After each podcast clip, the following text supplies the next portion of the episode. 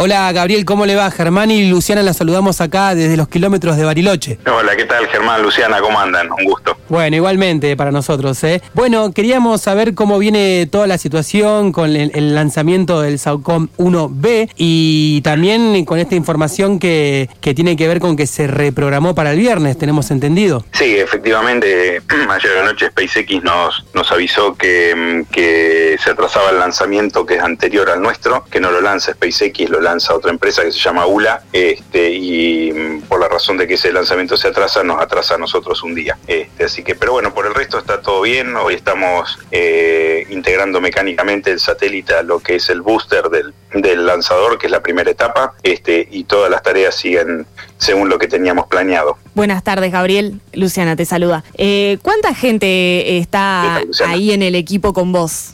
Y acá en Cabo Cañaveral somos 13 personas eh, en total. ¿13 de INVAP? No, somos 9 de INVAP y 4 de la Agencia Espacial de la, de la CONAE. Bien. Bueno, Gabriel, comentanos cómo están viviendo, eh, bueno, pero todo, todo acá, Bariloche, eso está buenísimo. Comentanos cómo estás viviendo vos en lo particular este momento tan importante para el país. Y después, si querés, porque por ahí, digamos, no todo el mundo sabe también cuál es la función de un satélite, en este caso el SANCON 1B, eh, ¿qué, ¿qué beneficios tendría también este lanzamiento para el país? Bueno, no, eh, acá todo el grupo y yo creo que todo el grupo acá y bueno, todo el grupo que ha trabajado este, en el satélite está muy emocionado, este, muy ansioso por poner el satélite en órbita. Este, es algo que veníamos esperando desde hace mucho tiempo y bueno, ya faltando muy poquitos días, la, ansiedad este, se, va sintiendo, así que muy, muy contento también por, por estar acá y, poder disfrutar. Eh, de, este lanzamiento. Y respecto a la utilidad del, satélite SAUCOM, el SAUCOM es un, satélite de observación de la Tierra que lo que hace es tomar imágenes de la Tierra, de la superficie de la Tierra, a través del uso de un radar que se llama radar de apertura sintética, que está en la banda L, este, y además de obtener información, eh, fotos de la, de la superficie de la Tierra, eh, obtiene información adicional como por ejemplo lo que es la humedad del suelo, lo cual es muy importante para la Argentina por ser un, país agrícola. Tiene otras ventajas respecto a los satélites convencionales este, que permite tomar imágenes tanto de día como de noche y también a través de las, de las nubes. Y bueno, es un satélite que, no, existe otro en el, en el espacio, además del SAUCOM 1A que lanzamos en octubre. Japón tiene un, solo satélite radar en, banda L, pero no tiene las características que tiene el, el SAUCOM, ni, ni, sus prestaciones, ni la cantidad de modos de funcionamiento que tiene el SAUCOM, así que bueno, eso lo pone a la Argentina en una posición muy importante, digamos, porque no hay, no hay otro satélite en el espacio que pueda generar la información que va a generar y que está generando el SAUCOM 1A, ¿no? Claro, y eh, los son dos satélites que funcionan a la par, digamos, funcionan juntos. Sí, eh, son dos satélites argentinos, el SAUCOM 1A que lanzamos en octubre del 18 este, y este que estamos a punto de lanzar ahora.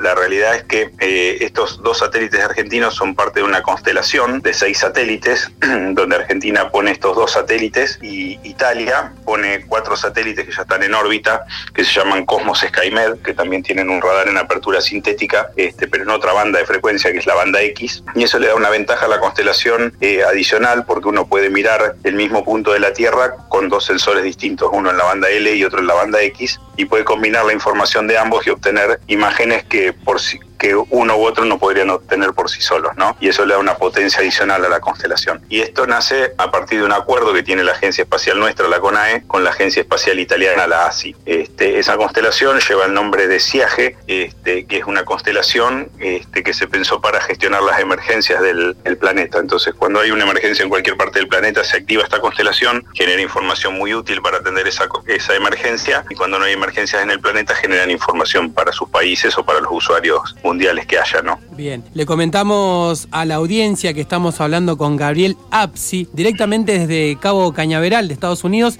Él es gerente del área espacial de INVAP, ¿eh? de una empresa acá también de, la provincia, de la ciudad. Eh, te quería preguntar, Gabriel, eh, por último, si se quiere, porque también me imagino que debes estar haciendo muchas cosas, ¿cómo viene, digamos... Una corrida, sí, pero todo bien, no hay problema. Dale, gracias. En relación, eh, bueno, ¿cómo viene la, relación, digamos, con el gobierno nacional? ¿Se han comunicado a alguien? ¿Cómo, cómo ven ellos también esta, esta novedad para el país? Sí, sí, estamos, bueno, estamos en contacto con nosotros con, con, la Agencia Espacial. De hecho, hay gente de la Agencia Espacial acá, está el director de la Agencia Espacial acá con, eh, con nosotros y a través de él con el Ministerio con Jefatura de Gabinete que viene siguiendo este, de cerca, digamos, lo, que viene pasando acá en Cabo Cañaveral.